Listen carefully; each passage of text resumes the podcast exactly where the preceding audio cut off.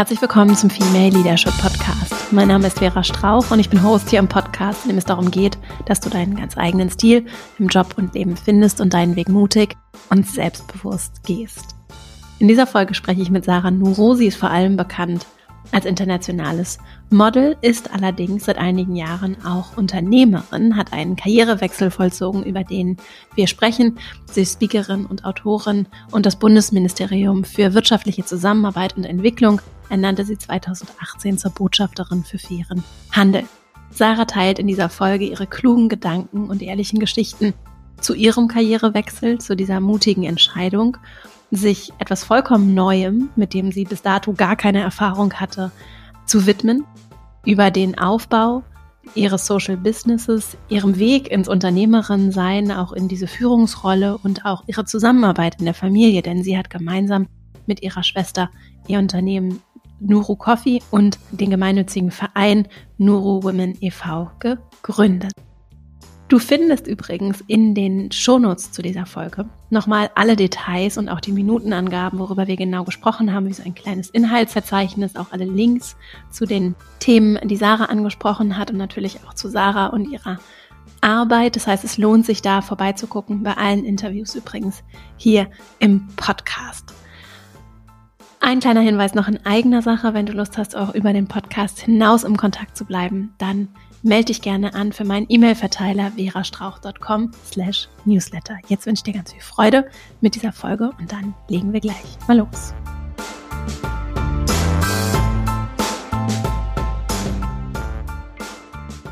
Herzlich willkommen im Podcast, liebe Sarah. Ich freue mich riesig, dass du hier bist und wir ja, heute über Karrierewechsel, deinen Weg, dein Leben als Unternehmerin sprechen können. Herzlich willkommen. Ja, vielen Dank für die Einladung. Ich freue mich sehr, hier zu sein. Ich kenne dich vor allem als Model. Du hast ja auch international als Model gearbeitet und bist sehr bekannt. Hast dann dich aber entschieden, der Modewelt vielleicht auch ein bisschen auf jeden Fall den Rücken zu kehren. Hast ein eigenes Unternehmen gegründet, einen gemeinnützigen Verein und das auch zusammen mit deiner Schwester, was ich auch richtig spannend finde. Und ein Buch geschrieben, also eine ganz vielseitige Karriere mit ganz, ja, mit ganz spannenden Dingen, die du tust.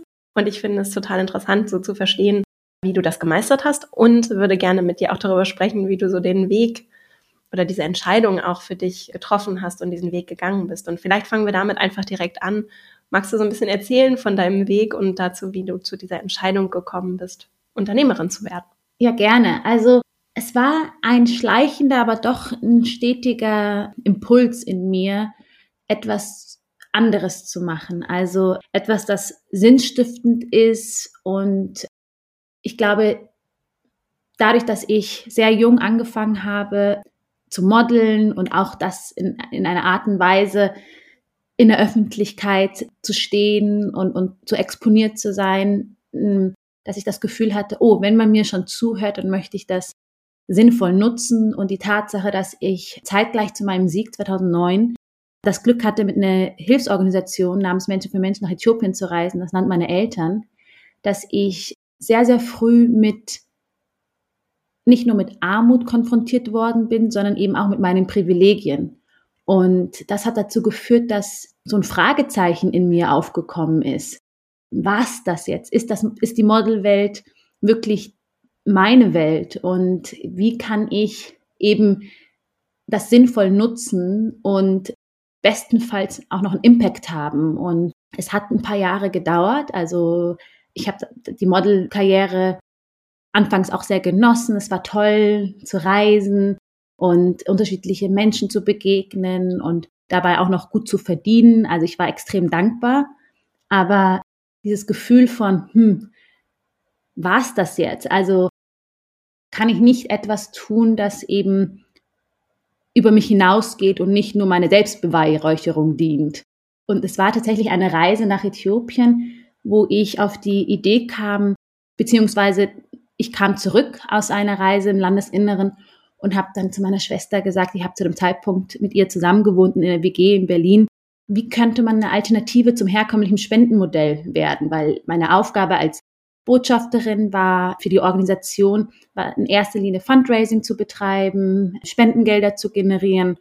Und ich habe gemerkt, dass diese, diese Abhängigkeit, aber auch das, das Hoffen auf die Barmherzigkeit von Menschen, dass das schön gut ist und auch wichtig, also, aber dass es doch eine Alternative bräuchte. Und in dieser Zeit war ich auch in so einer persönlichen Sinnkrise, weil ich das, ich hatte jetzt im Nachhinein die Erkenntnis, dass ich so eine Waterlife-Crisis hatte. Wenn man sehr jung Erfolg hat, aber dann diese Frage, was, was mache ich denn jetzt damit? Also wenn man einen gewissen Peak erreicht hat, also ich, bei mir war das ja so von 0 auf 100. Also es war jetzt nicht so, dass es so ein, die klassische Modelkarriere ist, dass man gefühlt Stufen steigen muss und sich abarbeiten muss, von einem Casting zum anderen hetzt und irgendwann mal einen großen Erfolg hat, wenn überhaupt. Und bei mir war das gefühlt über Nacht und dann auf einem sehr hohen Level, ja, dass man dann das Gefühl hat, was kommt denn noch? Und mir war immer bewusst, dass das Modeln an sich ein Verfallsdatum hat. Also Schönheit vergeht und auch Interesse ver vergeht. Also man ist ja nicht immer relevant oder interessant und dieses Gefühl, abhängig davon zu sein, dass andere einen gut finden, habe ich relativ früh verstanden, dass mh, das nichts Nachhaltiges ist und für den Moment vielleicht spannend, aber eben ein Verfallsdatum hat. Und deswegen war mir es wichtig, etwas auch zu, zu finden, wo ich aus eigener Kraft heraus auch was tun kann und bestenfalls etwas, das sinnstiftend ist. Und so kam die Idee zu Neuro Coffee und später zu Neuro Woman. Da war so viel schon drin, mit dem ich, in dem ich mich ganz doll andocken kann, obwohl ich ja zum Beispiel aus einer ganz anderen Welt komme.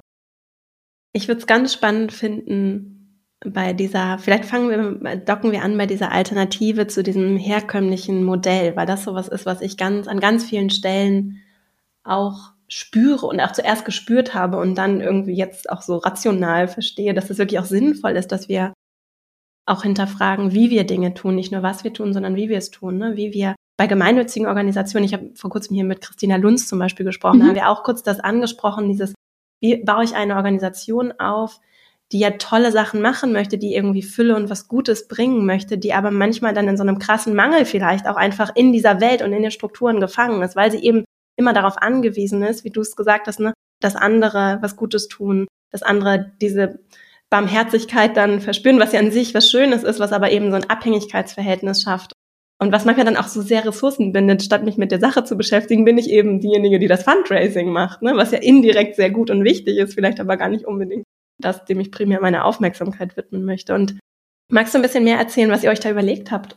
Also es war auch so, dass sind viele Menschen auf mich zugekommen, gerade aus Äthiopien, die gesagt haben, es ist toll, dass, dass du dich für das Land einsetzt und dass du über Äthiopien berichtest. Aber wir sind so viel mehr als Armut und Dürre und, und, und mm, Kinder mit Blähbauch und Fliegen in den Augen.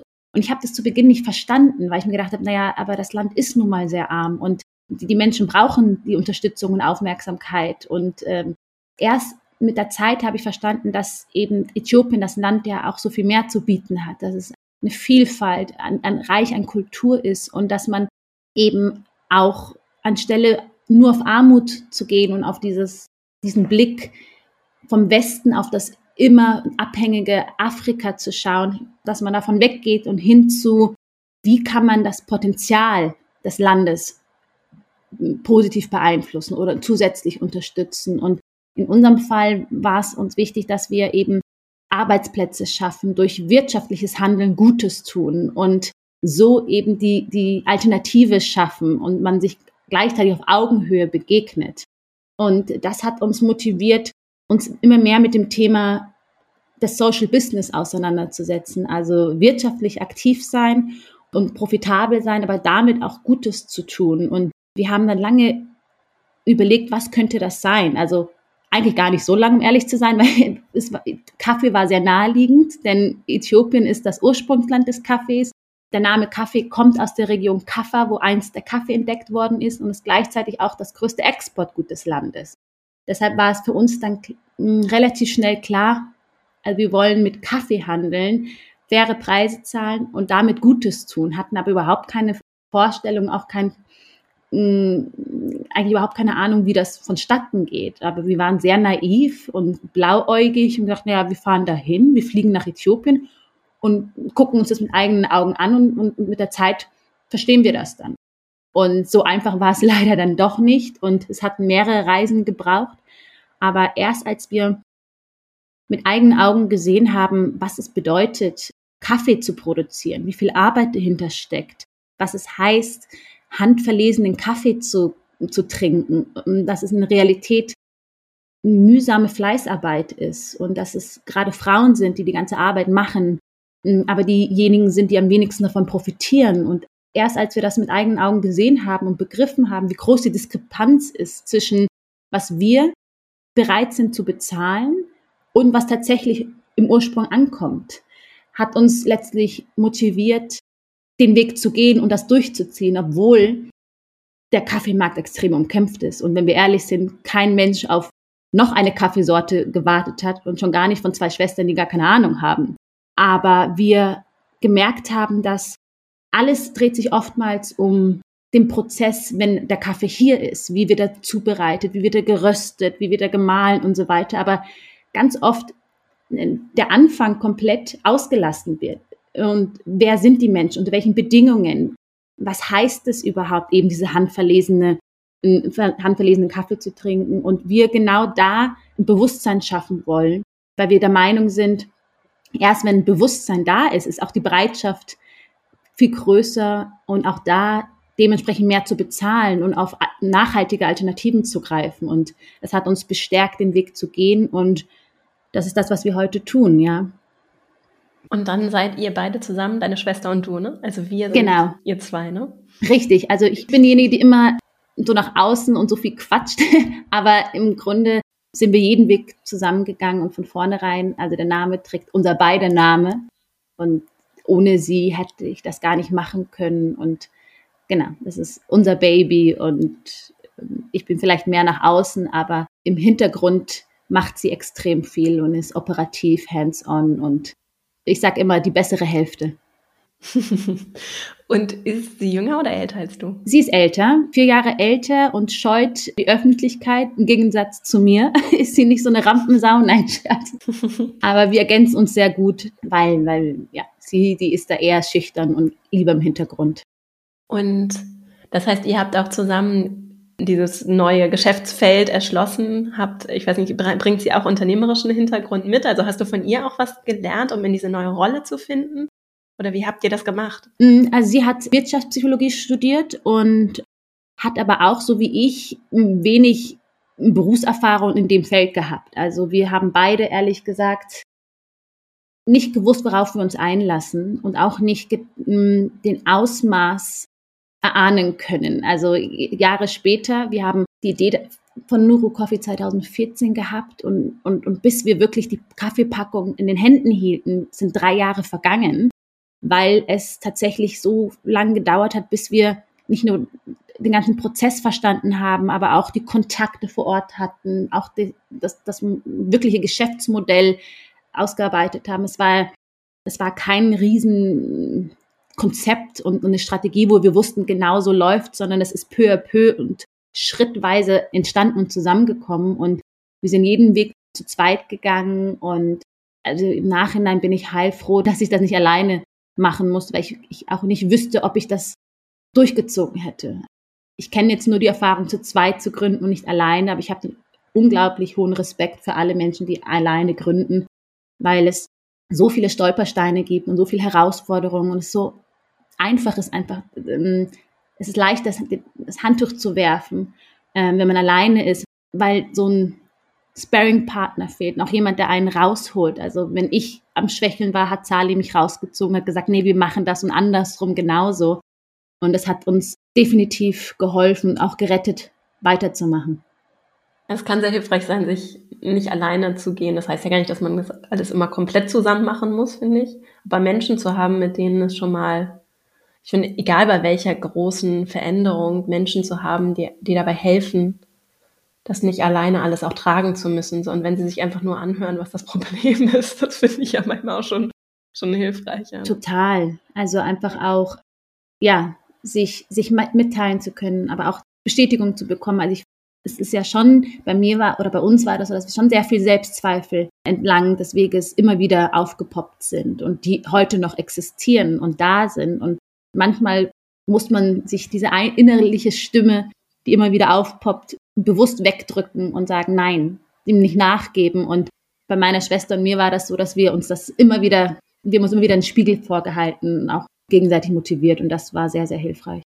Ihr habt ja bestimmt, also ich könnte mir vorstellen, ich kenne das auf jeden Fall mit Vorurteilen zu kämpfen gehabt. So als ihr kommt da jetzt an, du warst Model, deine Schwester ist Wirtschaftspsychologin, ihr habt keine Ahnung von Kaffee, seid Frauen, ne, kommt da jetzt an und wollt in eine Industrie, von der ich mal vermute, dass sie wie die allermeisten Industrien eher auch männlich dominiert ist. Ne?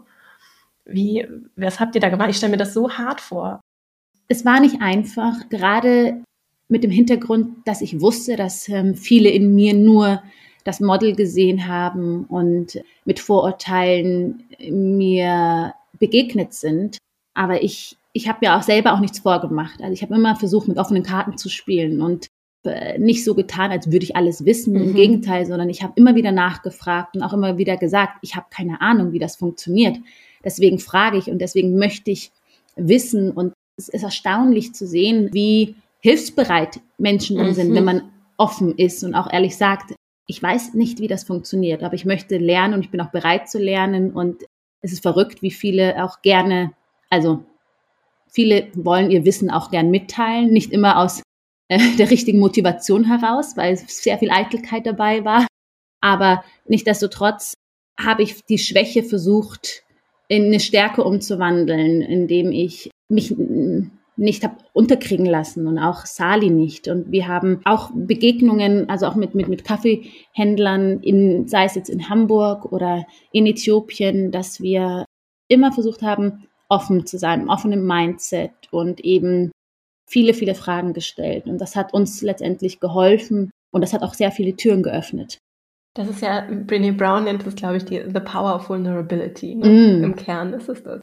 Und es ist so counterintuitiv. Also ich habe das erlebt, als ich meine erste Führungsrolle angetreten bin. Ich habe ganz, wenn ich jetzt so zurückgucke, an vielen Stellen so mir selber auch was vorgemacht und wollte irgendwie so stark sein und alle auf alles Antworten haben und so. Und ich hatte damals nicht so diese diese Größe und die auch die Reflexionskapazität zu sehen an all, nicht an allen Stellen, aber an vielen Stellen einfach mal noch offener mit den Karten zu spielen. Und deswegen finde ich das ganz schön zu hören und für alle eine ganz wichtige Botschaft, dass, dass diese Ehrlichkeit vielleicht auch die härtesten KaffeehändlerInnen überzeugt. Ne? Ich glaube, was auch mh, hm, der Fall war, dass mich hat das bisschen beruhigt, weil ich, ich wusste, die haben keine Erwartungshaltung. Im Gegenteil. Mhm. Die dachten sowieso, die, die werden uns alle überlegen. Gerade als Mann habe ich verspürt, dass, dass die ganz oft gedacht haben, ah ja, ist noch interessant, die mal kennenzulernen. Die kennt man ja aus dem Fernsehen. Und ich wusste, dass, dass die Leute mich wahrscheinlich eher kennenlernen wollen. Aber ich habe es versucht, aus ähm, zu meinem Nutzen zu machen und dann die anderweitig von mir zu überzeugen, weil ich hatte ja nichts zu verlieren, weil die hatten sowieso keine Erwartungshaltung. Und das war etwas, das mir auch den Druck rausgenommen hat. Und ich kann es wirklich nur empfehlen, dass man versucht, da ehrlich zu sein und auch niemandem was vorzumachen und dass das oftmals Türen öffnen kann. Und dann bist du da mit deiner Schwester und ihr habt das zusammen aufgebaut. Ich, ich, ich habe auch eine Schwester übrigens. Wir sind Ach. auch vier Jahre auseinander. Und ich könnte mir das auf der einen Seite sehr schön vorstellen, auf der anderen Seite aber auch, das hat das ja durchaus ja Konfliktpotenzial. Die, also bei mir ist auf jeden Fall so, die, die Hemmschwelle ist natürlich viel niedriger als mit jemandem, mit dem ich zum Beispiel befreundet bin oder nur bekannt bin oder zusammenarbeite. Auch einfach so ungefiltert Sachen rauszulassen. Ne? War das bei euch auch so? Absolut. Also ich habe noch zwei Schwestern. Wir sind zu viert zu Hause und ich muss sagen, nicht mit jeder Schwester hätte ich das machen können, weil man sich vielleicht zu ähnlich ist. Also Sali und ich, wir sind sehr unterschiedlich. Also wir haben die gleichen Werte und natürlich auch die gleiche Erziehung genossen. Aber trotzdem, ich bin eher emotionaler und kreativer. Sali ist rational und eher weitschauender, während ich sehr im Moment bin. Und aber natürlich hatten wir sehr viel Konfliktpotenzial und haben erst lernen müssen, wann sind wir Schwestern, wann sind wir Geschäftspartnerinnen. Also das war etwas, das mh, hm, gedauert hat, weil man ganz oft in alte Muster verfallen ist und man lernen musste, sich quasi neu aufzustellen. Und sie ist meine große Schwester, ich bin die kleine Schwester. Auch da dieses, dieses Verhältnis, dass man eben nicht klein, groß und, und also dass man da auf, auf ein Gleichgewicht kommt.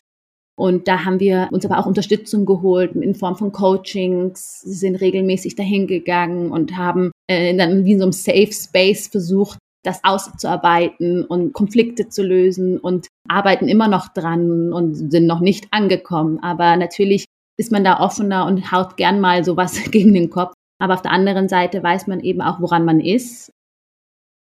Aber es ist natürlich auch eine große Herausforderung und nicht jedermanns Sache, mit, mit der Familie was aufzubauen. Aber diese Vertrauensbasis ist da und auch die, diese Werte, die sind die gleichen. Und das ist etwas, was, was wir beide extrem schätzen und wir auch wissen, dass wir in die gleiche Richtung gucken und das Gleiche wollen. Und wir uns als Familienbusiness sehen und hoffen, dass es uns in 50 Jahren noch gibt und dass die nächste Generation das irgendwann mal, wenn sie wollen oder müssen, keine Ahnung, ist ja noch nicht so weit, aber das uns hoffentlich überdauern wird. Und es hat auch vielleicht noch eine andere Dimension, dann auch so ein Vertrauen schon direkt zu haben und sich das nicht so erarbeiten zu müssen, gerade wenn es so langfristig ist.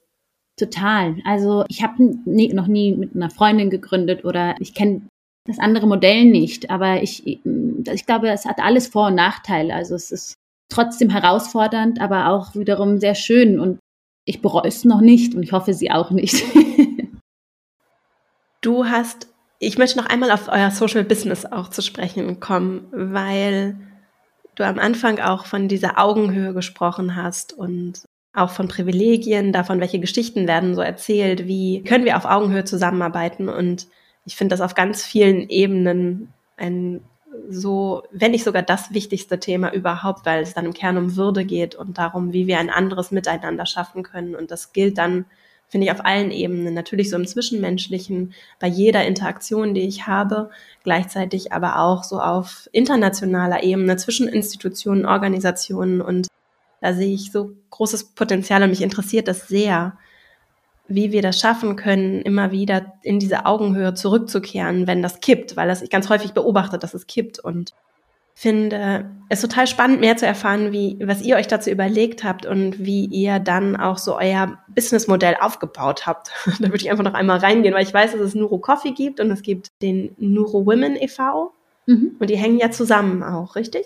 Genau. Die Idee war immer, dass wir eben durch wirtschaftliches Handeln Gutes tun und durch den Verkauf des Kaffees, also nicht nur durch den Einkauf aus nachhaltig produzierten ökologischen Anbau, sondern natürlich auch durch existenzsichernde Löhne, die wir den BauerInnen zahlen, so die, die wirtschaftliche Komponente zum einen unterstützen, aber dass wir auch die soziale Komponente war uns auch so wichtig, dass wir darüber hinaus noch was tun. Und das war ja unsere ursprüngliche Motivation. Also uns, uns ging es nie darum, mit einfach ein Business zu starten, weil wir Lust hatten, sondern eher so, wie können wir Gutes tun und das Business oder das Wirtschaftliche ist das Mittel zum Zweck. Und wir haben gemerkt, dass entlang der Wertschöpfungskette es gerade die Frauen sind, die meiste Arbeit machen, aber diejenigen sind, die am wenigsten verdienen.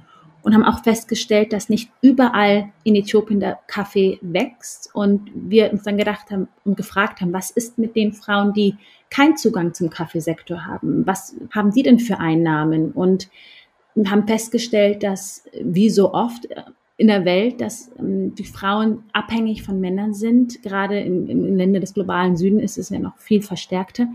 Und wir ähm, für uns beschlossen haben, durch den Verkauf des Kaffees, wir wiederum Frauen, die keinen Zugang zum Kaffeehandel haben, mit einer Starthilfe in Form eines Mikrokredits eine Starthilfe geben wollen, das ihnen ermöglicht, ein eigenes Business aufzubauen und somit eine unabhängige Existenz erhalten und so nicht nur an finanziellen Mitteln, sondern auch an Selbstwertgefühl gewinnen und so den Kreislauf schließen und haben deshalb unseren Verein Neuro Woman gegründet, der wiederum die Vergabe von Mikrokrediten organisiert und 50 Prozent unserer Gewinne fließen in Neuro Woman und wiederum in die Vergabe von Mikrokrediten. Und ja, wir konnten bisher über 416 Frauen mit so einem Kredit unterstützen und wir sind extrem stolz zu sehen, was, was das eben mit diesen Frauen macht, dass es eben neben dieser finanzielle Unabhängigkeit auch sehr viel zwischenmenschlich, nicht nur in der Beziehung was verändert, dass die Frau plötzlich an Selbstwertgefühl hat, an Selbstbewusstsein, sondern auch, dass die Mutter plötzlich als Vorbildfunktion für ihre Tochter und Kinder agiert, weil sie auf eigenen Beinen steht, sich nichts mehr alles gefallen lässt von ihrem Mann und gehen kann, wenn sie das möchte. Und das ist, ja, das ist das, was wir immer anstreben wollten und das ist das, was wir Gott sei Dank jetzt auch so, so erfolgreich machen können und hoffen, dass wir noch weiterhin vielen Frauen mit so einem Kredit in, in die Selbstständigkeit unterstützen können. Wir nähern uns leider schon dem Ende tatsächlich. Ach krass, es ging jetzt schnell, ja. Jetzt ist aber gerade ein guter Moment, um auf jeden Fall schon mal meine erste Abschlussfrage zu stellen, und zwar, wo Menschen dich finden können, euch finden können und wie sie auch eure Arbeit unterstützen können. Also uns findet man auf unserer Webseite. Wir verkaufen primär unseren Kaffee online über nurucoffee.com. Es gibt ein Abo-Modell, wo man eben den Kaffee bestellen kann und dann in verschiedenen Intervallen, je nachdem, geliefert bekommt. Ansonsten findet man uns auf Instagram und neuerdings auch auf LinkedIn, da unter Nuru Coffee und Nuru Woman. Mich findet man auch da. Aber interessanter ist Nuru Coffee, Nuru und bei Nuru Women kann man tatsächlich auch spenden, ne? Das kann man auch, ja, natürlich. Also ich sage immer so, nee, spendet nicht, kauft Kaffee und durch wirtschaftliches Handeln Gutes tun, aber natürlich ist jeder herzlich eingeladen, auch direkt zu spenden, wenn er das möchte. Da sagen wir natürlich nicht nein. Und das kann man eben auch über unsere ja, Internetseite nurowoman.org. Wenn ich jetzt so auf unser Gespräch gucke und darauf, was du alles für dich so in, in Bewegung gesetzt hast, wie reflektiert du auch in so eine neue Rolle gegangen bist, das beeindruckt mich total. Und wenn du so auf den Begriff Identität zum Beispiel für dich blickst, ne, wie hat sich das für dich so im Laufe der Jahre vielleicht auch verändert, ne? Also so in dieser inneren Arbeit, die so durch all diese äußeren neuen Herausforderungen entstanden ist. Da hat sich einiges getan. Ich habe immer zu Beginn gedacht und auch in dieser Phase der Umorientierung, dass ich nur eine Sache sein darf, dass ich nur das Model sein darf, weil man mich als Model jetzt kennt und dass man gewisse Erwartungen zu erfüllen hat und dass man da nicht aus diesen Boxen raus darf. Und erst als ich mir selber erlaubt habe, mehr zu sein, also nicht nur das Model, nicht nur eine, eine schöne Hülle, sondern dass ich auch andere Interessen nachgehen darf, auch verschiedene Identitäten haben darf, habe ich gemerkt, dass sich nicht nur in mir selbst was gelöst hat, sondern dass ich auch mutig war, diesen Schritt zu gehen und neue Wege zu gehen. Und ich finde, dass es immer noch sehr verankert ist, dass man nur eine gewisse Identität haben darf oder dass man nur weil man jahrelang ein gewisse Verhaltensmuster an den Tag gelegt hat, dass man immer so sein wird und so bleiben muss und das ist, dass man, ich habe verstanden, dass man stetig sich verändern und dass auch die Identitäten sich dadurch verändern, aber dass es, dass es nicht heißt, dass die alte Identität äh, verloren ist oder, oder dass man diese unterdrücken soll oder vergessen soll. Also ich bin stolz darauf, als Model gestartet zu haben, aber ich bin auch stolz darauf, jetzt neue Wege zu gehen und dass man eben die unterschiedlichen Identitäten leben darf und die sich auch immer wieder verändern dürfen. Was ja auch gut passt, um wirklich etwas Langfristiges. Also ich finde auch für Organisationen ist das nämlich total interessant. Ne? Also wenn, weil du vorhin davon gesprochen hast, dass ihr so eine langfristige, ein Unternehmen gründen wollt, das euch auch überlebt. Ne? So hast du es so sinngemäß auch gesagt. Und das ist ja genau der Aspekt von etwas zu schaffen ist oder lebendig zu sein, als Mensch lebendig zu sein, aber auch im Miteinander lebendig zu sein und auch etwas aufzubauen, was vielleicht mehr ist als man selbst und aber auch le leben darf, sich entwickeln darf. Mal losgelöst von dem, was wir besprochen haben bisher, gibt es Themen, Menschen, die dich gerade besonders inspirieren oder motivieren? Manchmal gibt es ja so Sachen, die einen besonders bewegen oder auch Leute, die dich vielleicht gerade besonders interessieren, interessante Dinge tun. Es gibt immer wieder tolle Menschen, die, die mich inspirieren und die mich auch motivieren. Mir fällt es schwer, jetzt so ein, gerade so eine öffentliche Person zu nennen, weil ich merke, das sind ganz oft Begegnungen, die ich im Alltag habe und die so unerwartet sind. Sei es die alleinerziehende Mutter, die trotz Struggle weitermacht und für ihre Familie und auch für sich selbst sich was beweisen möchte.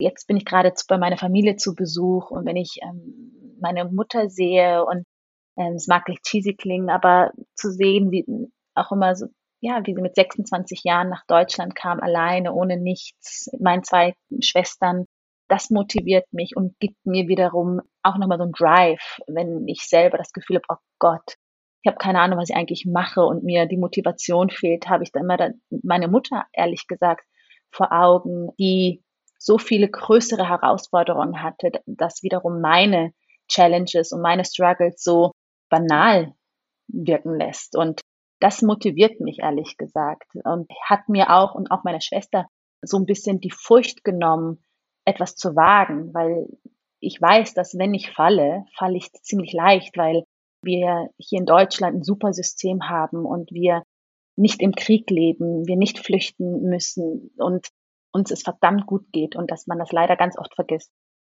Gibt es äh, Bücher, die du, und ich weiß, das ist immer eine große Frage, die Leute, die extrem Stress ausüben kann, aber es gibt äh, so einfach Bücher, die dir spontan in den Sinn kommen, die dich, äh, die dich, die du vielleicht gerade gelesen hast oder die du sehr häufig verschenkst, weil du sie gerne magst? Mm, ich verschenke super gerne das Buch Start Something That Matters. Es ist, es ist keine große Literatur oder so, aber trotzdem, es hat mich unglaublich motiviert und auch, es war der, das Buch, das mich dazu bewegt hat, überhaupt ein Social Business zu starten. Und das Buch beinhaltet die Entstehungsgeschichte von Toms. Das sind so Schuhe, ich weiß nicht, ob du die kennst, dieses Espranillos. Und es ist auch ein Social Business, das eben durch jedem verkauften Schuh wiederum Schuhe an bedürftige Menschen äh, spendet, dieses One-for-One-Prinzip hat. Und das ist wirklich das meist verschenkte Buch, das ich gerne Freunden, Fremden, äh, neue Begegnungen empfehle oder verschenke, weil das mir so viel gegeben hat zu einem Zeitpunkt, wo ich ziemlich lost war und schon allein die Überschrift im Start Something That Matters, das hat mich so angesprochen und wer weiß, vielleicht spricht es den ein oder anderen Zuhörer und Zuhörerinnen auch an. Wenn du den Menschen, die in der Welt so richtig die Entscheidungen treffen, vor den Kulissen, meistens ist es ja auch so hinter den Kulissen, ne? also den Leuten, die so Leadership leben, wo auch immer auf der Welt, eine Bitte oder eine Weisheit mit auf den Weg geben könntest, was wäre das? Gar keine so einfache Frage. Ich denke, hm, nur eine Sache, ich muss, ich muss jetzt kurz überlegen. Kannst auch mehrere nehmen. Wir machen auch mehrere gerne. ich, also so spontan kommt mir gerade so ein Sinn, einfach mal wirklich im Sinne aller zu handeln und nicht im Sinne des eigenen Profits oder den eigenen Interessen und sondern wirklich mal zu gucken, was dient dem Allgemeinwohl. So, so simpel, wie es vielleicht klingt, aber das ist etwas, dass ich dann sage, bitte mal also ich glaube, ich habe das Gefühl, viele Entscheidungen werden so ja nicht im Wohle der Gesamtheit entschieden, sondern eben durch eben Politik und falschen Interessen. Ja, und auch eigene Interessen, ne? Die vor allem eigene Interessen, ja. Und manchmal glaube ich, also ich, es ist natürlich ist die Welt auch komplex und gleichzeitig, also denke ich manchmal dieses Reflexionsvermögen, das es dafür braucht, sich so rauszoomen zu können und ne, so ein bisschen von oben auf, genau, auf, auf diese Verbindung auch zu blicken. Was hat das für Auswirkungen, was ich tue, was ich entscheide im Kleinen und auch im Großen für andere und diese Perspektive so zuzulassen. Absolut. Auch wenn es dann halt kompliziert oder komplex auf jeden Fall ist, ne? Ja, und vor allem auch, dass man vielleicht wirklich guckt, was, was hat nachhaltig auch wirklich mhm. einen Impact und nicht nur kurzfristig, was den eigenen Erfolg dient, sondern dass einem eben auch über einem selbst überdauert und anderen dient. Und das würde ich irgendwie jetzt, das kam mir jetzt spontan in den Sinn. Danke. Danke, liebe Sarah, für unser Gespräch und auch für deine Arbeit und die Inspiration und auch so konkrete Tipps, die du heute hier gelassen hast. Ich fand das ganz bereichernd und danke dir sehr und wünsche dir und euch weiterhin ganz viel Erfolg und ja, alles Gute. Dankeschön. Danke, dass wir gesprochen haben.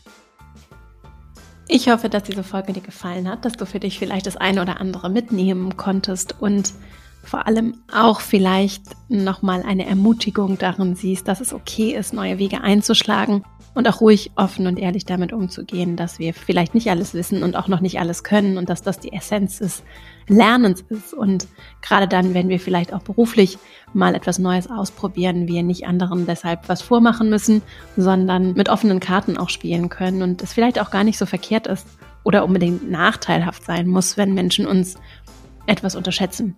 Vielleicht auch das. als ein Punkt, den ich auf jeden Fall aus dem Gespräch mit Sarah mitnehme. Ich freue mich riesig, wenn du den Podcast weiterempfiehlst, wenn er dir gefällt. Vielleicht auch diese Folge, wenn du dem Podcast eine Bewertung dalässt, dann hilft es sehr, damit er gefunden wird von den Menschen, für die er gemacht wird. Und danke dir jetzt sehr für deine Zeit und Aufmerksamkeit, die du Sarah und mir hier geschenkt hast und wünsche dir eine richtig schöne Woche. Freue mich, wenn wir uns hier kommende Woche wieder hören. Bis dahin und alles Liebe, deine Vera.